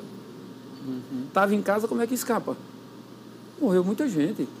Morreu muito inocente em casa. Verdade. Porque passaram uma mensagem, assim, eu não sou médico, mas assim, a vida nos ensina, acho que é um verdadeiro aprendizado, que houve muito erro na questão da condução dessa pandemia no início. Depois nós fomos aprendendo, e eu acho que a, que a, a dificuldade, às vezes, ensina até mais rápido, né? E a gente uhum. aprendeu muito com essa dificuldade, de faltar profissional, de ter que montar, trabalhando lá em turno, de, de, em três turnos, para montar novos leitos no Hospital Pedro I, que ficou praticamente com alas novas, onde era recepção, a gente transformou em enfermaria, ou transformou em UTI. O hospital de campanha, na realidade, que a gente ofereceu 42 novos leitos, foi construído para o setor de hemodiálise. Estava bem avançado, mas quem foi lá antes, um, e foi um mês depois, diz, não, não acredito que estou aqui no mesmo local, porque eram três turnos ininterrupto, trabalhando inclusive aos finais de semana, para a gente concluir o que seria o espaço para o setor de hemodiálise, que vai voltar a atender nessa área, para implantar mais um hospital de campanha com alvenaria. Não é aquele hospital de lona que você chega e desmonta. E, o, e o, com recurso vultuoso que foi investido e depois... Descartável. Descartável. Descartável. Uma coisa que vai permanecer aí para, nos próximos meses aí, a gente montar um moderno, novo, amplo e confortável setor para tratamento de hemodiálise. Então, ficou, na realidade, um, um, um resultado e um benefício para a cidade. Vai servir a cidade, né? E aí a gente tem que reconhecer também que merece reconhecer, porque também teve muita dificuldade, foi muito politizado esse tema. Até para implantar a questão do protocolo de medicamento, foi muito politizado esse tema, mas foi necessário. E o resultado, é, é, é, quem de fato implantou, foi, foi positivo. Mas o governo federal, a gente tem que reconhecer, em termos de aporte de recursos, foi super correto, ajudou muito, ajudou imensamente. Se não fosse o auxílio do, governo federal aportando recursos nesse setor específico de saúde, talvez a gente não conseguia obter os resultados que a gente conseguiu. Muito bom. Rubens, é, eu queria perguntar para você sobre quais os conselhos você daria. Você está há muito tempo envolvido nessa questão é, de assistencialismo, né, assistência social. Quais os conselhos você daria para os empresários sobre essa visão social, né, sobre essa visão, é, essas iniciativas sociais? Né? Na verdade, a gente já entende que o maior programa social que tem essa participação do mundo empresarial é justamente o emprego. Né? E é por isso que o nosso desejo é que eles possam aumentar e prosperar, inclusive com a participação daquilo que temos feito enquanto igreja. Encerramos recentemente uma série pelas manhãs nas nossas escolas falando sobre a excelência para prosperar. Isso em amplitude para todas as áreas e segmentos e também para o campo empresarial. Agora com a iniciativa mais pontualizada de um departamento que venha tratar e cuidar dessas pessoas, passando valores e princípios para o seu crescimento, para a sua prosperidade e, evidentemente, ali colocar efetivamente a política de emprego para as pessoas, que é o mais importante. Paralelamente, existem outros meios que eles podem estar também assistenciando e até tendo benefícios tributários, no sentido de, quem sabe, financiar, doar, ajudar ONGs, que são organizações da sociedade civil que também prestam um trabalho relevante, muitas delas até mesmo vinculadas a congregações ou a religiões ou a igrejas, não é? ou mesmo para fundo específico, né? como, por exemplo, o Fundo Municipal Criança e Adolescente, que é uma oportunidade das pessoas também terem dedução no imposto de renda, com possibilidades de, nesse fundo, nós termos ali um financiamento de iniciativas de programas e serviços do governo público municipal, da gestão municipal, ou mesmo, paralelamente, de iniciativas da sociedade civil. Então, há perspectivas, o que a gente sempre chama é essa responsabilidade social, que é de todos nós. Eu atrelo a responsabilidade social como se fosse, de fato, uma responsabilidade cristã, de você olhar para o próximo, para quem de repente não teve a mesma oportunidade de vida e de repente no seu crescimento nós não crescemos sozinhos. Não é? Uhum. Para além disso, existe essa obrigação fundamental de você olhar de fato para o mais necessitado, potencializando aquilo que precisa ser feito, porque nem tudo é gestão pública. A gente sabe que existe um ditado muito frequente de as pessoas sempre apontarem para a figura do prefeito ou para a secretaria em particular, principalmente a da assistência social. Mas nem tudo é somente gestão pública. O próprio Estatuto da Criança, quando atrela os direitos da criança, fala, em princípio, salvo engano, artigo 4 que a responsabilidade de cuidar das nossas crianças inicialmente vem da nossa família. Família, pai mãe, o seu conglomerado ali de parentela. Para depois nós termos a comunidade, que é o espaço mais próximo, né? a sociedade, um pouco mais amplo, para então vir o governo. Então, seguindo essa linha de percepção, de responsabilidade, a gente entende que cada um tem a sua vocação e para o empresariado, o mundo empreendedor, existem formas de estimular e auxiliar a gestão pública e a sociedade, ajudando o próximo, permeando ali uma visão política muito importante para os tempos atuais. Muito bom. Excelente. Guto, a gente está se aproximando de um período eleitoral esse ano também, né? Queria saber de você os conselhos que você dá para o pessoal, para os nossos membros, sobre comportamento, sobre a consciência né, de ter um comportamento adequado para essas eleições, de votar corretamente. Você poderia falar sobre isso? Então, a gente sempre traz para o pessoal a consciência de que eles precisam conhecer bem o candidato. Né? Não importa, assim, para a gente é importante que eles façam uma pesquisa, uma análise mesmo e eles possam observar aquelas pessoas que têm mesmo uma dignidade de vida que possa ser apresentado para lá. Eu, eu, naquele trabalho que a gente faz, o verbo no voto, a gente traz algumas orientações bem básicas, né? As pessoas, às vezes, nas igrejas, elas ficam um pouco confusas, elas dizem assim, ah, mas, igreja não deve se envolver com política. Só que quando a igreja ela se afasta da influência, eu não digo no envolvimento, mas afasta assim a orientação de como fazer, ela ela deixa de alguma forma as pessoas que não são dignas ocuparem aquelas posições. Então, para a gente não é uma questão somente de ser um cristão. Ele precisa escolher uma pessoa que tem uma vida ordeira, uma vida consagrada num sentido assim de viver uma vida digna, né? vendo principalmente o passado, né? que ele possa fazer uma gestão adequada. E, sabe, tirar aquela ideia de que as pessoas, assim, são levadas muitas vezes por compra de votos, né? A gente às vezes sabe que pessoas, eh, nesse tempo, às vezes eles costumam fazer eh, benesses né, para o povo, para de alguma forma puxá-los para aderir a uma candidatura. E a orientação da gente é não entra nessa seara. Né? Vote com consciência, vote limpo, né? vote sabendo que você vai colocar um representante seu lá, né? dos seus valores. Então é a orientação que a gente dá. Maravilha, maravilha. Prefeito, o pessoal da produção me lembrou aqui uma coisa interessante. então vamos lá. No ano passado, o senhor e a sua esposa fizeram encontro de casais na nossa foi, igreja, não é isso?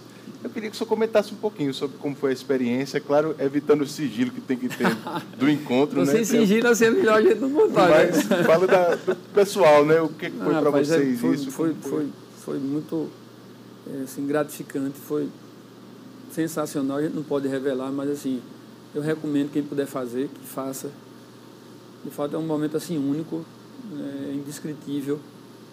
E eu acho que quem não fez, evidentemente, podendo fazer, faça, que, que vale a pena, é, é muito edificante. Eu acho que é uma coisa que a gente vai guardar sempre assim no, nos nossos corações. Foi, foi, foi, foi muito bom. E foi um momento que a gente estava assim, de fato, precisando bastante. E realmente foi é, sem, sem palavras para a gente talvez traduzir assim o, a experiência e a oportunidade de você fazer e também parabéns pela organização, né? O, trabalho realizado é assim é de não acreditar, né? Porque assim, muita gente envolvida, né? Muito, quando a gente muito, quando chega no final que vai fazer aquela vai contar quantas pessoas estavam envolvidas naquela, naquele nível de organização, nos bastidores, às vezes pessoas que você tem um contato, mas assim, teve o problema da pandemia que também ficou suspenso um período, né? Mas quem não fez, faça, porque com certeza absoluta é uma coisa que vai ficar marcado para sempre na mente, na sua história e no seu coração. Esse trabalho que se faz assim para recuperar a família, né? Porque todo mundo passa por crise, né? E com certeza pessoas passam por crise. E aliás, nós, em breve nós vamos trabalhar, né? Porque assim, é, chegou a pandemia, a gente faz, foi suspenso. Mas é, é gratificante, não tem preço que pague você ver uma família sendo transformada, né? Pela, pela palavra de Deus, ver pessoas mudando a sua história de fracasso passando para o sucesso. Isso é uma, uma coisa maravilhosa. E e o desejo da gente, prefeito, é expandir para o mundo inteiro. Tanto é que a gente estabeleceu um dia que a gente é, celebra, né? o Dia Verbo da Vida de Missões. Uhum.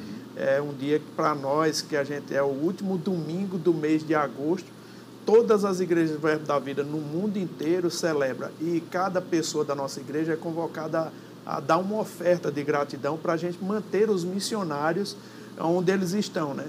porque nós já estamos avançando pelo mundo inteiro. Já estamos em quatro continentes do mundo. Né? Falta o quinto, Oceania. Daqui a pouco a gente vai estar chegando lá. Mas até mesmo naqueles países que são mais restritos ao cristianismo, a gente já tem pessoas lá nossas, né? já é, com a palavra da fé, a palavra, é, levando a palavra para eles. E a gente tem um vídeo aqui mostrando como foi esse dia em todas as igrejas do Brasil e do mundo, né? E a gente queria passar aqui para o senhor conhecer um pouco mais. É uma arrecadação que a gente faz para abençoar essas pessoas.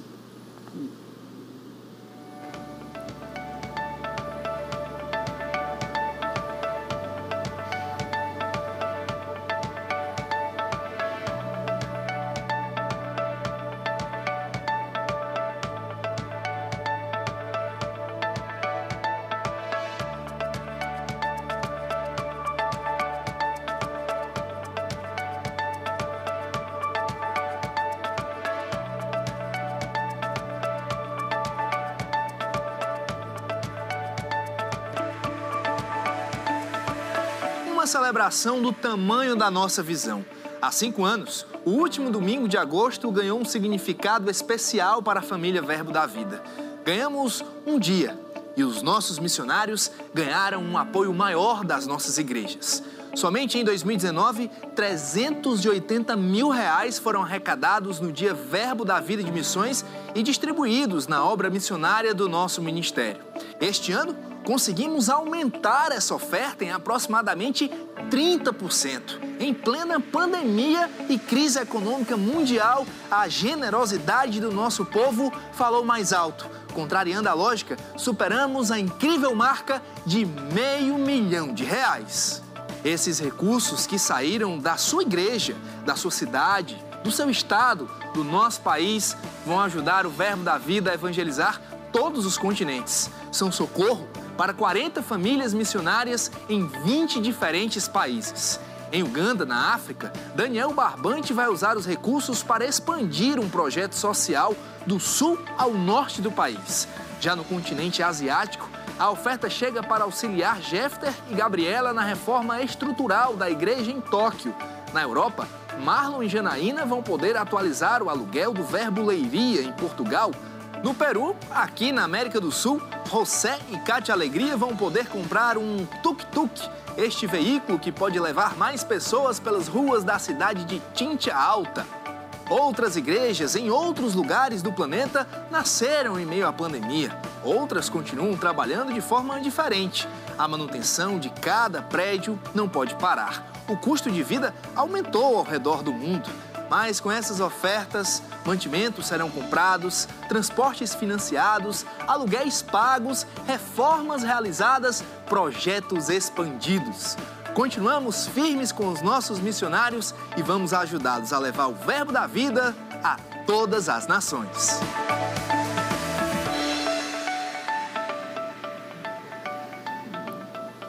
Excelente, graças a Deus, né? O pessoal está investindo bem nisso, sabendo que é, investir no reino de Deus é uma recompensa que a gente não colhe só aqui, né? Tem uma eternidade pela frente e essas pessoas estão colhendo vidas lá fora, fazendo missões. Maravilhoso. Perfeito, tem uma última pergunta, um assunto só para a gente conversar aqui, depois a gente já vai para as nossas considerações finais, né? É, eu queria destacar que o, o senhor tem focado também muito no bairro próximo ali à nossa igreja, né? Tem duas obras grandes é, sendo acontecendo lá. Primeiro o nosso Hospital da Criança ali vizinho que já está em andamento já há um tempo e agora começando, acho que esse mês o Parque Linear da Dinamérica ali, né? O que é que o senhor tem a falar dessas obras também? Comenta um pouquinho para a gente sobre isso. Coincidente, eu passei amanhã hoje no, no, no, Hospital da Criança com o secretário Felipe. Ele está acelerando, que o meu sonho aí, eu estou muito focado, tentando ver se a gente consegue inaugurar esse ano. Só que a obra, eu estava até falando numa reunião antes de vir para cá. Quando eu olhei o projeto, a gente olha um projeto e a gente tem um, uma, uma, uma, impressão, né? Só que quando eh, fomos colocar na prática o projeto, nós fizemos uma obra que é gigante. Hum um hospital com 136 leitos, 400 cirúrgicos, área para realização de exames de imagens e exames de laboratório. É, é muito grande, é, são em torno de 8 mil metros quadrados de, de, área construída de alvenaria e mais 10 mil metros quadrados de estacionamento. Então ficou superdimensionado, é muito grande o hospital. É, nós, vamos, nós vamos ter aí espaço aí para atender aí demandas da, aqui dessa região do compartimento da Borborema todo. Realmente eu acho que do ponto de vista de hospital público, e é bom dizer que é construído com recursos próprios da prefeitura, tem nenhum financiamento, é todo com recursos próprios da prefeitura. E a gente quer, como eu falei, entregar até dezembro desse ano. Então é uma obra assim, bem importante porque nós temos hoje um hospital da criança na cidade que funciona em local impróprio, inadequado e inservível. Tanto que para funcionar uma ala lá de que é a ala vermelha, que precisa de oxigênio, nós colocamos, se você passar na frente, tem um container na calçada, ali onde está a parte do oxigênio, porque dentro não tinha espaço para colocar é, aqueles tubos de oxigênio. Então lá é um, é um local totalmente apto, preparado, refeitório, tem tudo que você imaginar, tem lá. Então um espaço de fato muito legal. E o Parque do Dinamérica, eu acho que com obra de Urbanização. Área para prática de esporte, lazer. Eu acho que daquele modelo, acho que vai ser o maior do Nordeste. Eu, eu não conheço outro local com um espaço daquele tamanho. Dá 107 mil metros quadrados. Uau. 107 mil metros quadrados de área urbanizada. Muito bom. Desde a linha férrea lá, você, onde passa aquele centro de recuperação da saúde do trabalhador, vai ter lá um food truck. Uhum. E a outra parte com dois campos de futebol com grama sintética. Com, é, é, é, vocês, não sei se vocês conseguiram ver um pouquinho. Vimos sim. Inclusive, onde passa o canteiro, onde tem uma passagem para veículos, vai, quem vier fazendo caminhada vai passar por cima numa estrutura metálica. Então, realmente é uma obra que vai ficar marcante. Eu estou tentando pedir o pessoal da empresa para acelerar. Claro que já estou fazendo levantamento topográfico, colocando lá os piquetes para iniciar efetivamente a obra. Estão colocando já é, os tapumes, né, protegendo o espaço todo. E eu, eu, estive com o pessoal da empresa que é de Natal, eu nem conhecia, para ver se eles conseguiam colocar a equipe para tra trabalhar os três turnos. Ver se a gente já inaugura uma parte esse ano, porque eu estou com o recurso todo guardadinho, está numa conta específica para a gente fazer aquela obra. Mas eu acho que vai mudar, sinceramente, a valor, a gente falando em investimento, a valorização de todos aqueles imóveis Verdade. no entorno daquela, daquele canteiro, daquela grande avenida, vai ser o antes e o depois. É o antes e o depois sobre todos os aspectos. Inclusive, vai mudar também o perfil da população campinense. Eu acho que a população campinense vai migrar toda para ali para fazer caminhadas, prática de esporte lazer, que, aliás, hoje é uma coisa que está muito materializada na cabeça das pessoas, né? Se você for observar o Brasil e o mundo há 20 anos atrás, assim, é uma outra, é, talvez, consciência das pessoas, mudou totalmente o perfil do, do ser humano em relação à questão do, da prática da atividade física, né? Às vezes é envelhecer eu, eu, com, com mais saúde, né? Uhum. Então está todo mundo usando esse, esse tipo de, de, de, de, espaço para a prática de exatamente esporte, é, condicionamento físico, melhoria da qualidade de vida. Né? Mudou o conceito das pessoas em relação a isso. Então, eu acho que a população toda vai, não só da região, mas eu acho que a, a, a cidade vai se voltar muito para aquela área. Porque você faz uma caminhada, você vai se sentir seguro, bem iluminado, segurança sobre todos os aspectos, câmera de monitoramento. Então, eu acho que aquela área ali, pode acreditar, a igreja ali, aquele entorno ali, vai se valorizar muito mais. É se bem que eu devo registrar também que aquele trecho da Floriano Peixoto, ali, que é o acesso da igreja, vai ser todo revitalizado. Vamos fazer drenagem, tem um problema de drenagem ali e vamos retirar aquele material todo e colocar um novo material e fazer nova pavimentação ali. Então aquela área é uma área toda de nova estruturação, né? O canal do Bodocongó, a gente está avançando com a obra também do canal do Bodocongó, está ficando muito legal. Uhum. O nosso sonho é interligar lá na, na ponta ali do Cruzeiro. Talvez não seja possível em três meses, mas eu vou deixar já bem avançado, inclusive no local que estiver pronto, eu quero ver se até dezembro a gente já coloca também a pavimentação em asfalto daquele trecho, em asfalto daquele trecho do canal de Bodocongó. Então a área realmente está mudando o aspecto como um todo. Uhum. Eu queria só fazer um, um, um, um parênteses, Tiago, já que você falou na questão daquelas obras, eu, eu, eu, a gente está falando que eu vou estar entregando. Mas se a gente for lembrar o que eu recebi, recebi a favela do papelão, né? Verdade. É porque a gente, às vezes, a memória é curta, né? A gente não lembra. Mas ali, quando eu assumi em 2013, é, além da favela do papelão, ao receber, estava todo é, é, invadido, até ali próximo, o, o, hoje, onde, onde, tem aquela, aquela faculdade, né? Uhum. Era tudo invasão ali. A gente eu lembro que, que a igreja é vizinha. É vizinha, né? era tudo invadido. Nós tivemos, ficou ainda poucos que resistiram a oferta de uma casa, porque talvez não tinha perfil para apartamento, porque era o pessoal que é catador. Na verdade, foi oferecido apartamento a todos eles, mas assim, outros voltaram, porque geralmente o catador tem uma carroçazinha, tem um animal, aí não tinha como. Era questão da sobrevivência também. Poucos voltaram, poucos mesmo. Mas assim, a favela do papelão, na realidade, ela foi é, é, é, extinta com dignidade, né? porque nós oferecemos moradia para todas as pessoas. Então, recebi uma favela e estou entregando no hospital. E aquele, aquele canteiro, como, como eu falei, é um projeto que realmente passei dois anos trabalhando naquele projeto, ficou. É aí seria também muita presunção de minha parte, né?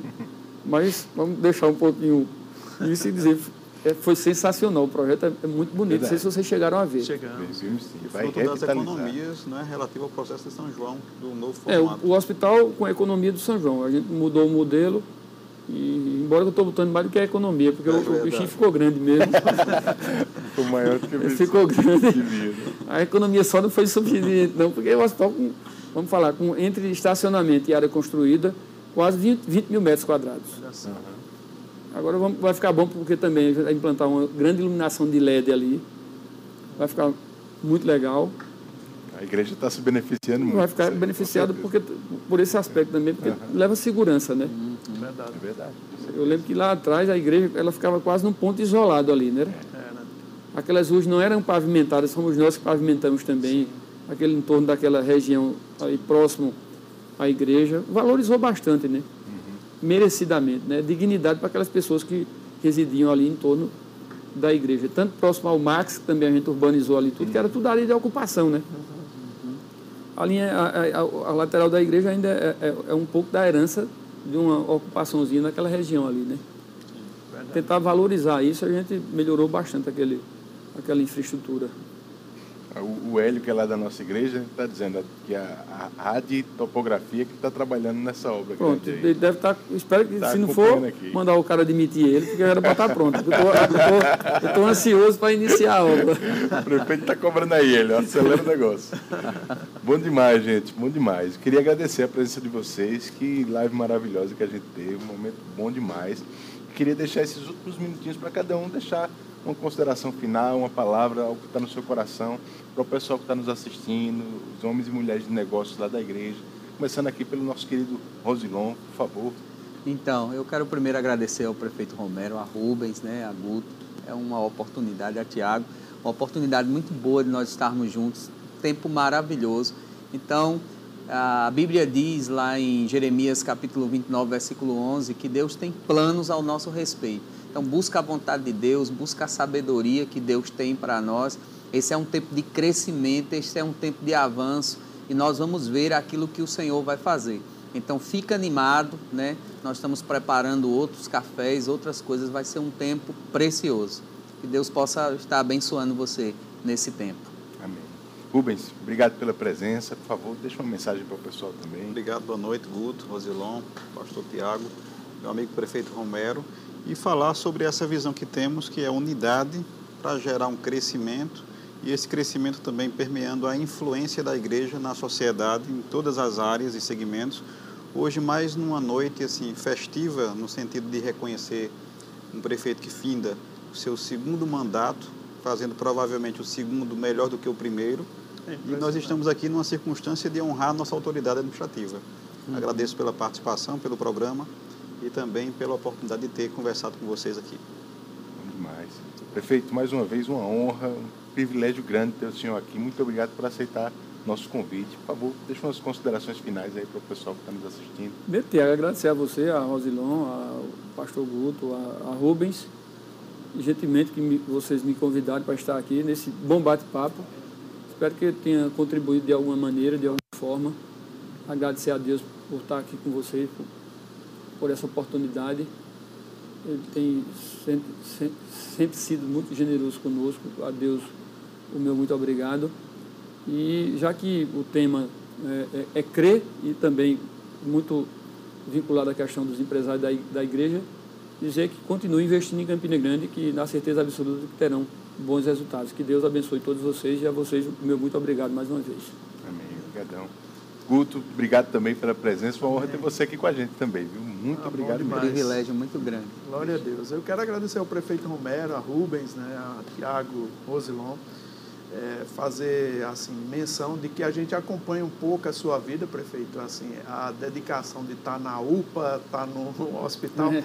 E a gente até não falou de um episódio que houve no, no Pedro I, né, um, um, princípio de incêndio lá, né? Você estava lá. Está lá, né? e a gente sente segurança mesmo. Eu, eu acredito que gestão pública ela é feita com um propósito, né?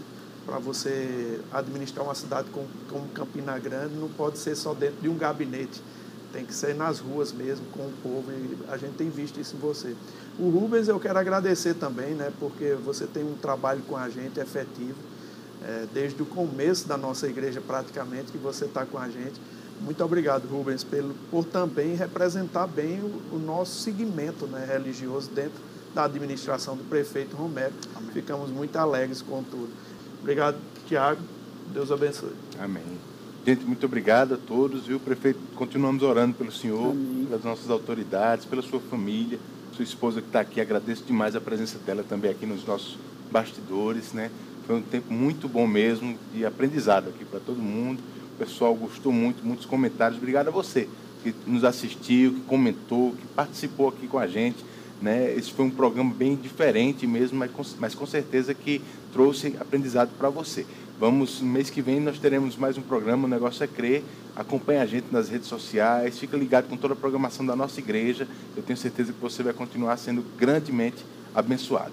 Um abraço grande, uma semana maravilhosa para você e toda a sua família e para suas empresas, os seus negócios, sempre confiando na direção do Senhor para tudo que tem para a sua vida. O negócio é crer, meu irmão. Uma noite abençoada. Fique em paz em nome de Jesus. Grande abraço.